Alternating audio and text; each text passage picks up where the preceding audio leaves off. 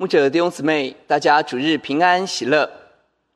感谢神，让我们可以同心聚集在上帝的面前。以下是读经，我们一同来聆听神宝贵的话语。诗篇一百三十七篇一到七节。我们曾在巴比伦的河边坐下，一追想锡安就哭了。我们把琴挂在那里的柳树上，因为在那里掳掠我们的。要我们唱歌，抢夺我们的，要我们作乐，说：“给我们唱一首喜安歌吧。”第四节，我们怎能在外邦唱耶和华的歌呢？耶和华，我若忘记你，请愿我的右手忘记技巧；我若不纪念你，若不看耶路撒冷过于我所最喜爱的，请愿我的舌头贴于上膛。耶路撒冷遭难的日子，以东人说：“拆毁，拆毁，直拆到根基。”耶和华，求你纪念这仇。弟兄姊妹，我们今天一起思想的主题是思念神家，思念神家。每一个人对家有属于自己的记忆跟情感。我不知道，当你想到你小时候成长的家，你想到的是什么？我想到了，在我们家院子里头种了一棵玉兰树。每到季节开玉兰花，那个清新的芬芳飘进家里头的那个气味。当然，玉兰树也会有一些虫子，也还记得那个虫子。我也记得我们老家在桃园，在内里一个很低洼的地方，每逢下大雨、台风天，那个水就会淹进房子里头。所以爸爸就要把一个木板挡在门口，那水还是渗进来，于是要不断的像划龙舟一样把水舀出去。那是我们的家。也记得在旁边就是一大片的稻田，那是我对家的记忆。我们有位弟兄非常的可爱，他到美国去读书，在美国工作，有人人称羡的学历工作。就在一天，他走在街头。在美国加州的街头，他突然闻到了桂花香，而那一个桂花香就把他的思绪带回到台湾的家乡。他闻到桂花香，就决定要回台湾了。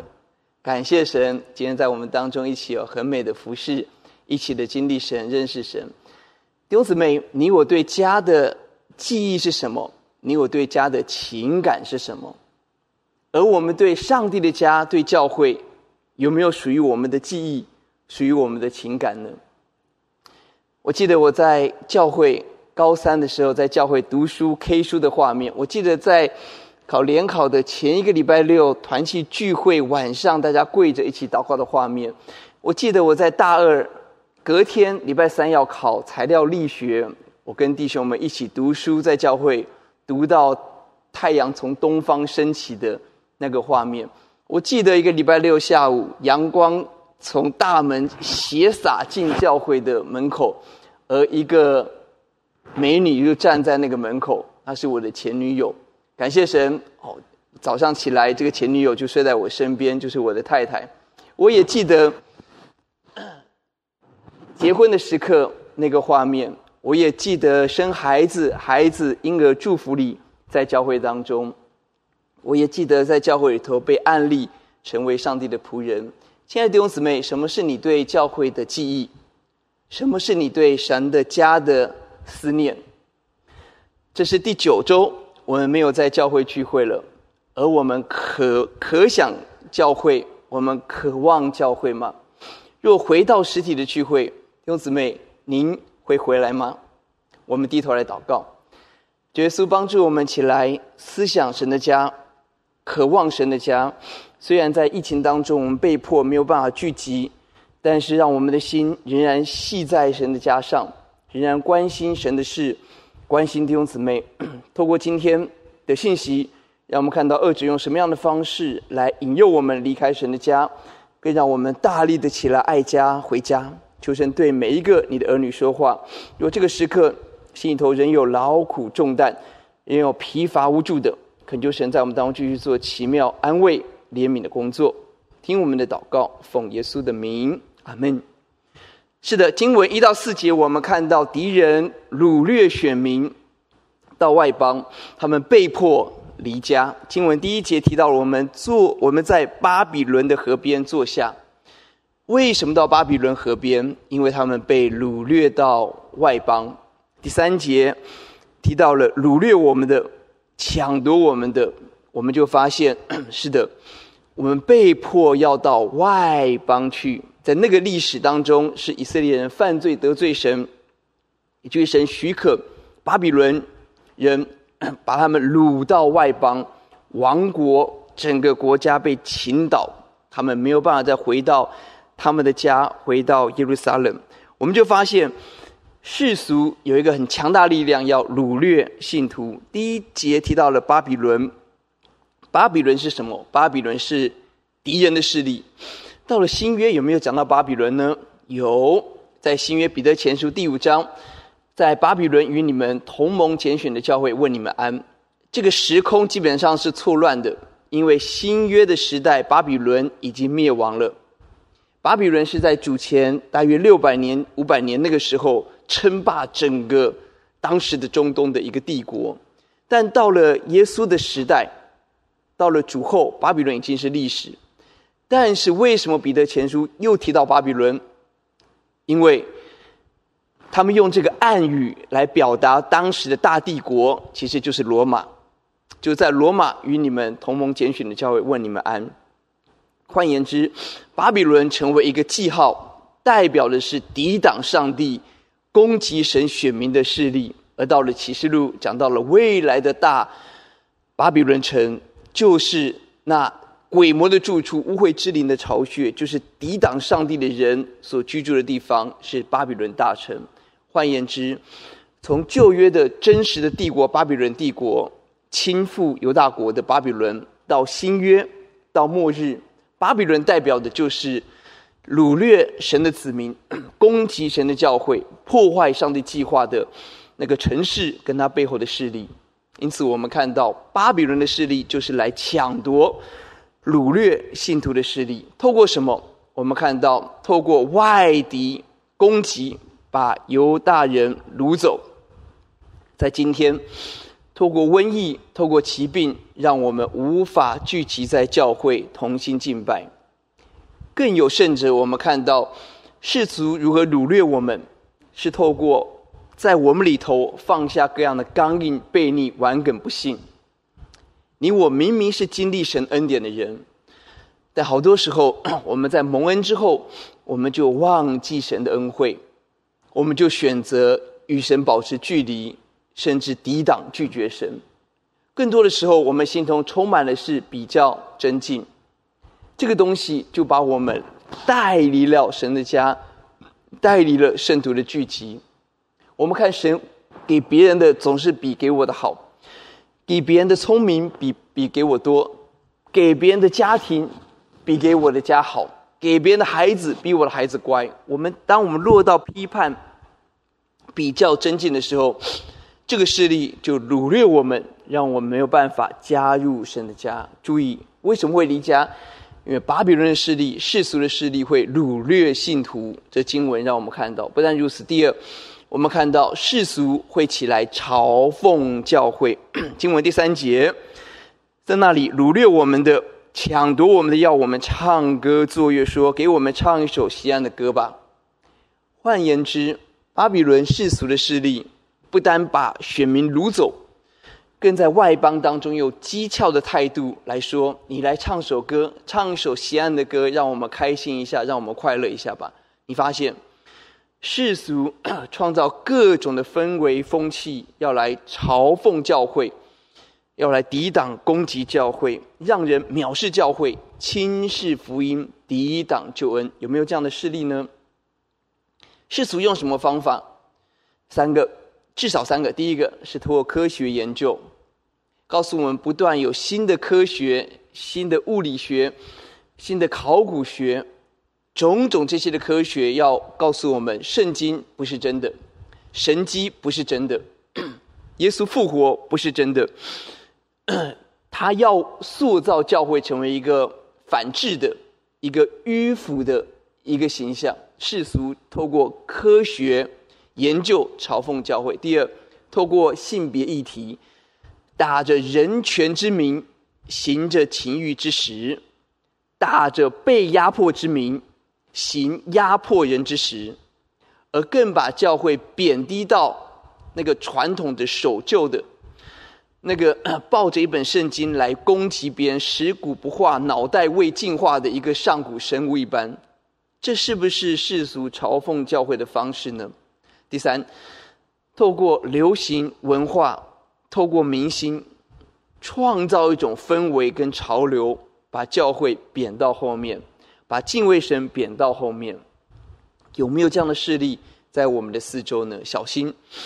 你我为什么离开神的家，离开救恩？很多时候世俗透过讥讽、嘲讽的方式来攻击教会。不但这样，第三个，我们看到更可怕的是，信徒奔向世俗，信徒奔向世俗。第四节，我们怎能在外邦唱耶和华的歌呢？作者说：“我不能，我拒绝在外邦唱上帝的歌。”我拒绝把上帝的歌当作世俗，在世俗当中使用，奉献效力给世界。他拒绝，但小心，你我有没有在外邦唱耶和华的歌？意思是，我们是不是把神给我们的礼物，没有奉献给神，而是奉献给世界，奉献给自己的想要、自己的梦想、自己的私欲、自己的前途？我们有没有这个极大的危机呢？我们用神给我们的礼物，去追求这个世界我们所可想的东西。我们看到许多第一代的信徒 经历贫穷、经历眼泪、经历挫败，而紧紧抓住神。第一代信徒紧紧抓住神，神就大大赐福他、他的家庭。而第二代、第一代信徒的孩子、第二代的基督徒，他们从小在教会长大。因着父母敬畏神，他们领受了很多的恩典跟福气，领受了很多的祝福，一个一个考好的学校，一个一个当了医生，当了法官，当了教授，当了大官，一个个有好的前途。但是我们要问，这些蒙福的信二代有没有像他们父母一样对神的敬畏跟爱慕呢？小心。我们领受了最多福气的一群人，有没有在外邦唱耶华的歌呢？惠妮休斯顿，惠尼休斯顿，这是在金氏世界纪录上面获奖最多的一个女歌手。她有许多的歌脍炙人口。他从小在浸信会，在五旬节教会的诗班长大。他跟他的母亲一起献诗，一起赞美神。上帝给他极好的歌喉。非常的可惜，他的歌声献给世界，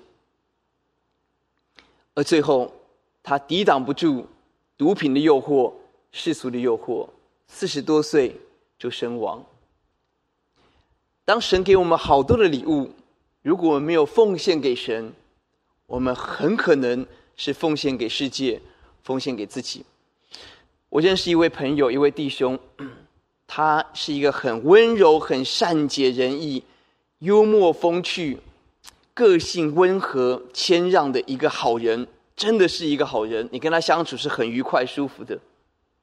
但是神给他很好的个性，神给他辅导的恩赐，他很敏锐，知道别人需要什么，他很准确的一句话讲到人的心坎当中，能够帮到别人。神给他这样子一个好多的祝福，包括他的婚姻、他的孩子，然后呢？他把神给他的恩赐没有奉献给神，他为自己，他那个敏锐的心辅导的恩赐，用来虏获异性的心。于是他在婚姻之外有很多的爱情，有很多的淫乱。他非常的痛苦，但是似乎无法回头了。弟兄姊妹，我们要思想。你我得到了很多上帝给我们的祝福，而今天这些祝福，我们在教会学到的音乐的、行政的、教学的、管理的、哇辅导的、表达力的、制作影片的，我们有好多好多神在教会里头给我们的礼物，是不是？而这个 gift 礼物，我们是奉献给神来服侍神，还是保留给自己去抓这个世界呢？结果如何？非常的可怕。世俗信徒奔向世俗的结果，就是奔向死亡跟地狱。约翰福音第五章告诉我们：人互相受荣耀，人要地上的荣耀，不求独一神来的荣耀，怎么能够信耶稣呢？当人要地上的荣耀，就失去了从神而来真实的荣耀。耶利米书十三章，他用一个真实的比喻告诉我们。先知买了腰带，全新的腰带，而藏在河边。再把它挖出来的时候，腰带已经腐烂了。他告诉我们，腰带要紧紧贴在人的腰上，就能够发挥作用。同样的，神的选民以色列，你跟我，我们要紧贴神，我们的生命就成为属神的子民，叫神得名声、得称颂、得荣耀。很可惜，当时以色列人。拒绝做这事，他们远离神，以至于所有的美好都迅速的变质。今天你我是神的子民，领受了神的恩赐、恩典、恩福，而我们是不是紧贴在神的身上，叫神得荣耀？还是我们握在自己的手里，追求自己想要的生活，就失去神的荣耀呢？小心，小心！今天我们如何离家？是撒旦透过世俗引诱我们，让我们奔向世俗，结局是死亡。最后一个，我们看到世俗所做的工作，不但让信徒奔向世俗，是让教会奔向世俗。我们看到恶者很成功的让教会的使命偏差了，让信徒的眼光偏离了。只要有一点点的偏离，整个结果就完全不一样。差之毫厘，失之千里。神创立教会的使命，为的是要建造门徒，使万民做主的门徒。但很可惜，今天许多教会最看重的不是门徒有多少，而是聚会的人数有多少。从建造门徒变成教会增长。我们的敬拜理当让上帝得着最大的荣耀，但许多时候我们的敬拜变成我的感觉很舒服，今天敬拜完之后很舒畅，这一点点偏差却带来很可怕的结果。信徒的焦点从向耶稣成圣转到成功，要今天渴望的掌声、财富跟名牌，我们有没有这个危机？一旦教会奔向世俗，教会就不再是教会。即便人加入教会，也不等于回到上帝的家，回到上帝的心意中。这是不是恶者在这末后的世代所做欺哄的工作？巴比伦所做掳掠的工作？我们要极度的留意跟小心。创世十三章，我们看到罗德的故事。亚伯拉罕住在迦南地。神的应许之地，但罗德却选择那看似伊甸园一般美丽的平原的城邑。而当他选择他要的生活，偏差一点点，偏离一点点，结果就渐渐挪移帐篷，直到哪里？索多玛。索多玛是什么地方？是后来神从天上降火焚烧的这个城市，是充满了罪恶、黑暗、淫乱的城市。这是罗德的道路。今天教会走的路是亚伯兰的路，还是罗德的道路？罗德的路渐渐偏离帐篷，偏向富富足，偏向繁荣，偏向成功，偏向人人都说我们好的道路，就偏向了死亡，偏向了黑暗。小心，小心！弟兄姊妹，我们教会被迫封管已经两个多月了，请问大家？在两个多月当中，我们跟神的关系是更靠近，还是更远离？二者有没有透过这些的方式，把我们带离上帝的家，带离神的心意呢？这是我们要警醒再警醒的地方。诗篇一百三十七篇，诗人被掳到外邦的经历，成为今天我们很好的、很雷同的一个比喻，告诉我们：一到四节是信徒在外邦中所受的苦。但是五到六节，诗人却做不一样的选择。在外邦的压力、各种的嘲讽、讥笑，说：“你来唱首歌吧。”先知做什么？先知回应五列五节六节，他说：“耶路撒冷啊，我若忘记你，情愿我的右手忘记技巧；我若不纪念你，若不看耶路撒冷过于我最喜爱的，情愿我的舌头贴于上膛。”诗人在极大的压力当中，他选择是纪念神、专爱神。我们发现他选择爱上帝的家，爱耶路撒冷。耶路撒冷已经被亡了，但是诗人的心归向耶路撒冷，就归向神自己。哇，好美！当一个人爱神的时候，会得着什么样的祝福呢？我们从新约来看这个议题。当一个人选择爱神的家、爱上帝的时候，得着祝福。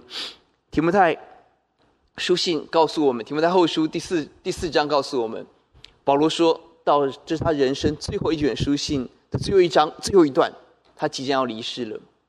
他看到前面不是死亡，不是逼迫，他看到是冠冕，是荣耀。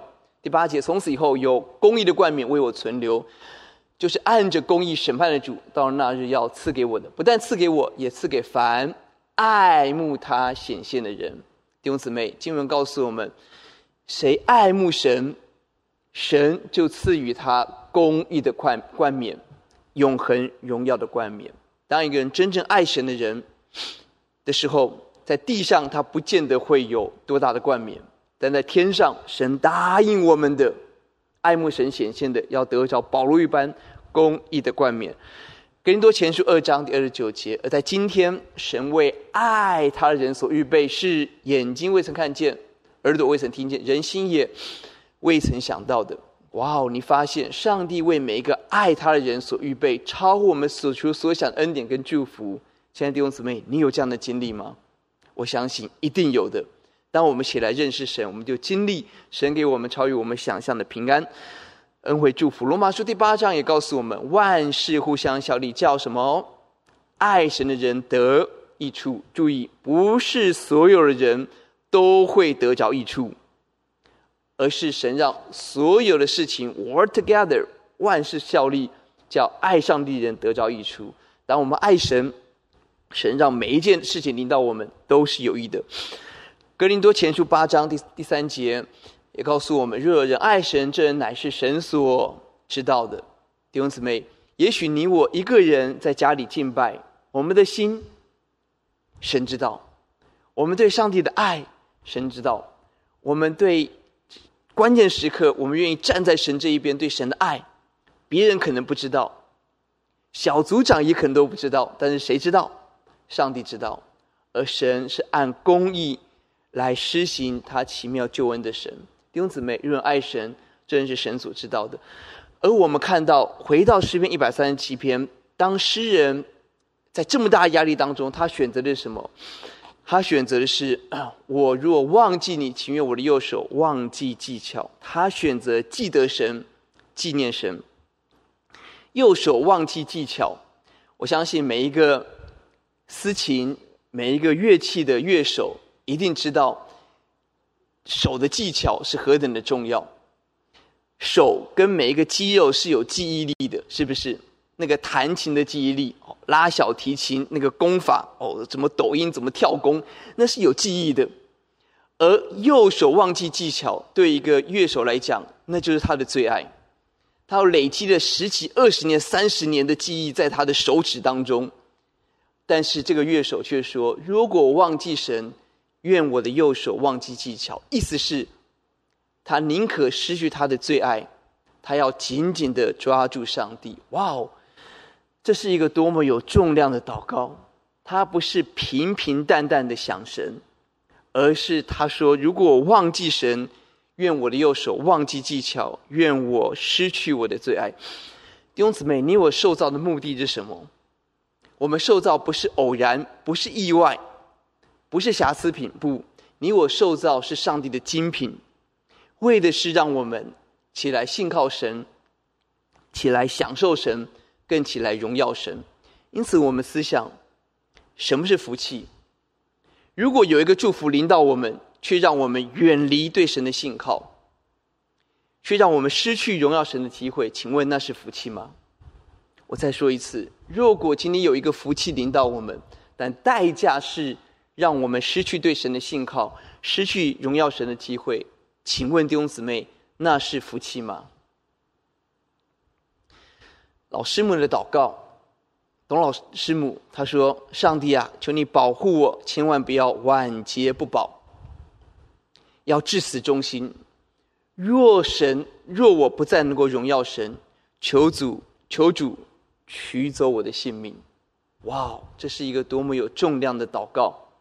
他把神的荣耀看作比自己的性命更加的重要，更加的宝贵。这是董老师母的榜样。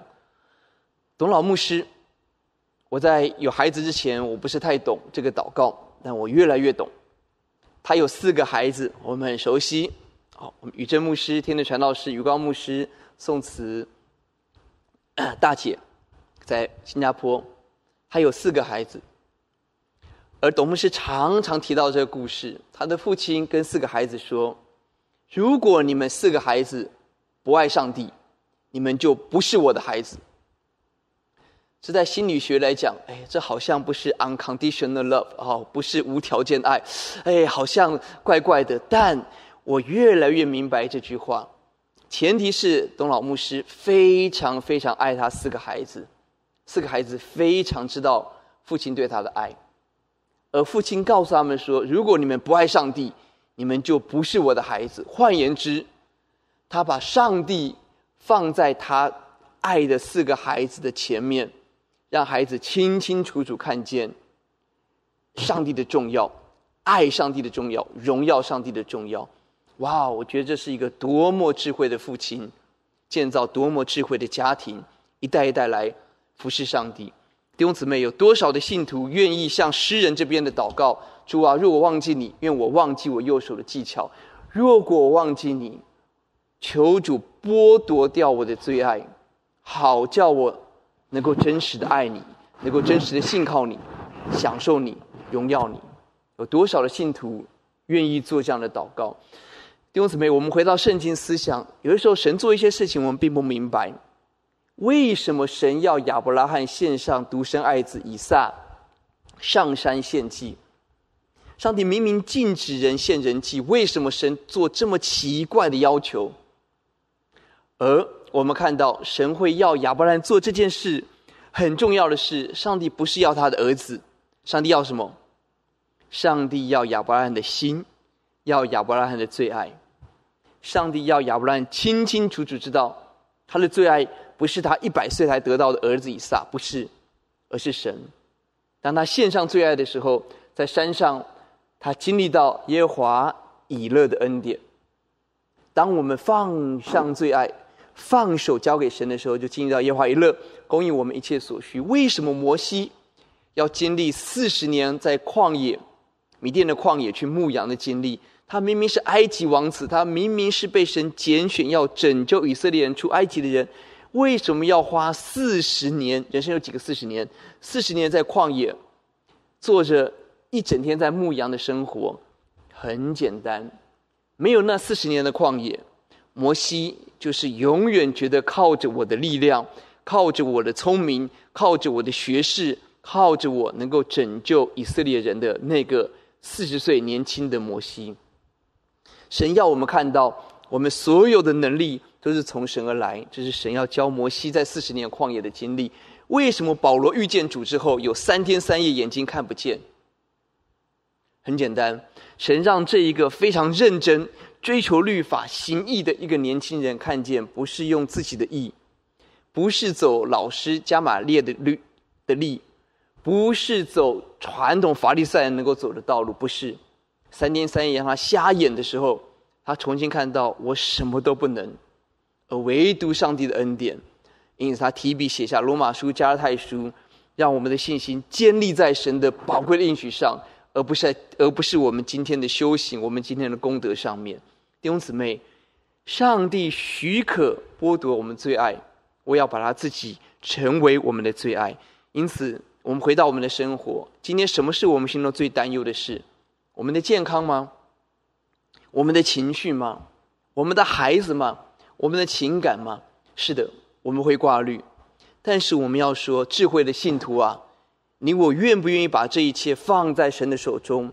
主耶稣，我放手，我交托给你，求你恩待，求你怜悯，让耶稣成为我的最爱，让我选择转向神，停止忧郁，停止抱怨。我相信神的大手要在我的生命当中来工作，赏赐是耶华，收取也是耶华，让我纪念神。若神剥夺掉我的最爱，主啊，愿你成为我们的最爱。有多少弟兄姊妹愿意跟神这样的祷告？我相信神看到你我的心。神非常的喜悦，神让我们可以真实的爱家回家，纪念神具体的行动。到第六节是我要喜爱耶路撒冷，我要爱，爱神的行动就是爱教会。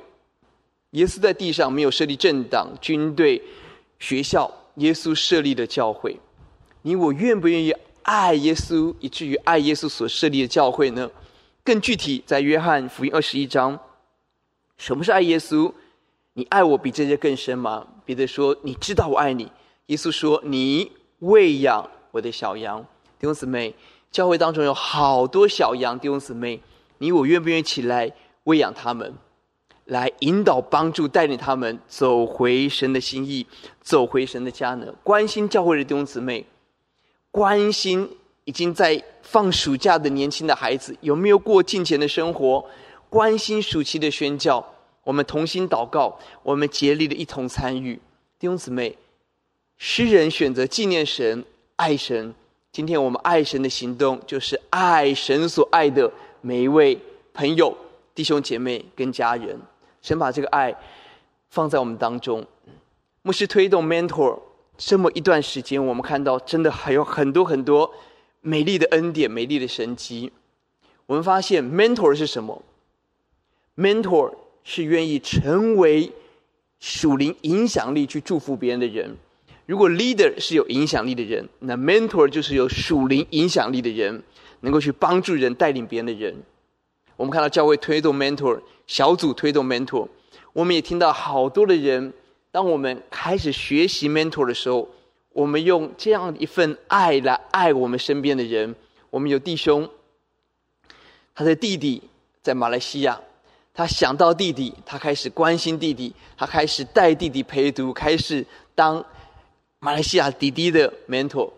我们听到姐妹把姐姐带到教会参加聚会，哇，跟小组长一起开始陪读，开始 mentor 自己的姐姐，何等的美好！我们有一位弟兄，他的父亲在南部，他们的其实过过去的关系是非常紧张的。但这位弟兄选择为爸爸祷告，爱父亲，在祷告当中通电话，爱爸爸祷告。他在做什么？他在当 mentor，他在成为他父亲的 mentor。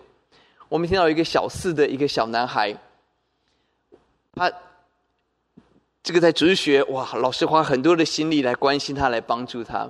很奇妙，一个很活泼的男生，他邀请他的同学来到教会。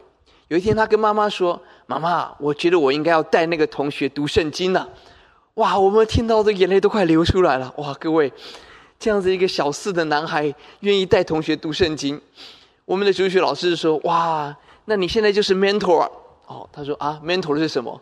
他搞不清楚什么是 mentor，但是他做的事情就是走在属灵上面去祝福别人的道路。弟兄姊妹，我们要爱神吗？我们要爱家吗？让我们起来爱。神摆在我们身边的家人吧。虽然疫情我们没有办法聚集，但是我们非常的感动。我们看到好多弟兄姊妹。有一天我接到一个挂号信，从桃园来寄过来一个姐妹亲手画、亲手写的一个卡片。哇哦！接到弟兄姊妹爱心的水果，亲手煮的食物。哇，小朋友吃的好开心，马上传简讯，好，谢谢奶奶，哦，奶奶我还可以再吃吗？哦，奶奶说可以，哦，小朋友就好开心。哇，风雨故人来，风尘真爱来，是不是？虽然有很多的限制，但是愿主让我们发挥创意巧思，让我们可以把爱带到我们所爱的弟兄姊妹，我们所爱的家人身边。是的，风雨故人来，风尘真爱来。愿主让我们起来爱神，起来爱身边的人。最后，我们思想我们要走的路，不是离家的路，是爱家的路。最后是回家的路，是回到上帝的家。经文第二节，当外邦有很大的压力，告诉他说：“你来唱一首锡安的歌吧，带着讥笑的心来笑诗人。”他就把琴挂在柳树上，代表他拒绝演唱。他拒绝在外邦来演唱属上帝的歌，代表他拒绝世俗化，他抵挡这些世俗的压力。到了七到九节，更是让我们看到耶路撒冷遭难的日子。以东人说：“拆毁，拆毁，直拆到根基。”耶路撒冷，耶华求你纪念这仇。这边提到了以东人，在俄巴底亚书告诉我们，以东人做什么？当耶路撒冷遭难的时候，以东人他们是。以色列人的兄弟，过去的兄弟，但在兄弟遇难的时候，他们瞪眼看着，他们在旁边拍手叫好，趁乱打劫，说狂傲的话。因此，神要刑罚他，要审判他。因此，一百三十七篇第七节是神要刑罚以东，第八、第九节是对巴比伦将要被灭的巴比伦城哪报复你，像那。向你带我们的那人变为有福。第九节，拿你婴孩摔在磐石上，那人变为有福。看来这个经文似乎很血腥，但他强调的是，面对敌对的势力，我们要强而有力的去驱逐、去除灭。巴比伦是当时最大的帝国，即便再强大的帝国，也无法抵挡上帝的权柄、上帝的大能。这是我们的信心。我们相信，不管这世界。花了多少的心力，透过法律、政治、流行文化、议题、媒体，要来抵挡、藐视、嘲笑教会、攻击神的子民。但我们相信，有一天，罗马书十四章告诉我们：万膝要向耶稣跪拜，万口要向耶稣承认。有一天，世上所有的国要成为主基督的国度。弟兄姊妹，这是我们的信心，我们的神必然得胜。而今天我们站在神这一边的孩子们也必然得胜。今天我们要大力起来抵挡世俗，怎么做？具体的做法就是我们的祷告。我们上个礼拜我们聆听信息，灵文防疫大作战，我们起来加入属灵征战的行列，得着能力，攻破坚固营垒，抵挡世俗的方法就是我们加入祷告，为自己精心祷告。什么东西世俗已经轻轻悄悄的在我们的身边要趁虚而入？什么样的引诱在我的家人、在我的孩子旁边、在手机里面趁虚而入？什么样的攻击在我的弟兄姊妹当中？我们要起来精心祷告，为主征战，为自己、为家人、为这个时代精心守望，抵挡一切世俗的引诱。因此，圣徒们加入祷告的行列吧！每天的晨祷、周一的祷告会，加入祷告的行列吧！虽然我们不能聚集，但是我们是不能聚在教会的教堂。但是我们聚集在耶稣的施恩宝座前，神更怜悯我们的祷告。最后，我们看到我们要重建神的家，重建神家，重返幸福。第七节，以东要拆毁、拆毁、拆毁。但是今天我们的行动就是建造、建造、再建造。弟兄姊妹，我们有没有竭力的思想，要如何祝福我们的教会，祝福我们的家，神的家呢？我们要起来建造。弟兄姊妹。这段经文是以色列人被掳之后所写的哀叹诗，在外邦中坚持思念神的家。今天你我被迫分散在各地，而我们要思想：我们渴不渴望神的家？以色列被掳到外邦有三次归回，第一次是所罗巴伯带着一万七千多人回到耶路撒冷，接下来是以斯拉带一千多一千七百多人回来，接下来是尼西米回来。有三次归回耶路撒冷、重建耶路撒冷的机会，但有更多的人留在外邦，不愿意回来。以斯拉记第八章告诉我们，当以斯拉数点人回去的人的时候，却发现没有什么，没有利未人，没有在圣殿这一群专职要来服侍神的一个都没有。你就发现这些人在外邦已经习惯了外邦的生活。他们拒绝回到耶路撒冷，拒绝回来。弟兄姊妹，我们思想一个问题：我接下来教会开放了，解封了，我们可以回来教会。请问你回来吗？我回来吗？我们在线上的时间，是不是有些时候觉得比较容易？没有舟车劳顿，也不需要整理仪容哦，这个弄头发哦，也不需要打小孩哦，把他强拉到车上，还没有睡醒，哇哇哭，冲来教会，这都不用哦。我们是在家里头很舒服的，在冷气房里头来敬拜。而当我们有一天回来教会，我们要回来吗？利未人不要回来，但是回来的就被神纪念。就被神祝福。诗篇八十四篇，诗人怎么说？诗人说：“万军之耶华，你居所何等可爱！”第二节，我羡慕可想耶华的愿语，我的心肠，我的肉体向永生神呼吁欢呼。第三节，万军之耶和华，我的神，我的我的王，在你祭坛那里，麻雀为自己找到房屋，燕子为自己找到刨除之窝。他可想神的家，爱慕神家到一个点地步。第十节，他说。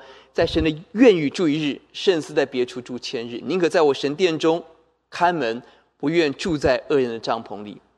诗人好可想在神的殿头一天就够了，胜过在别处的三年。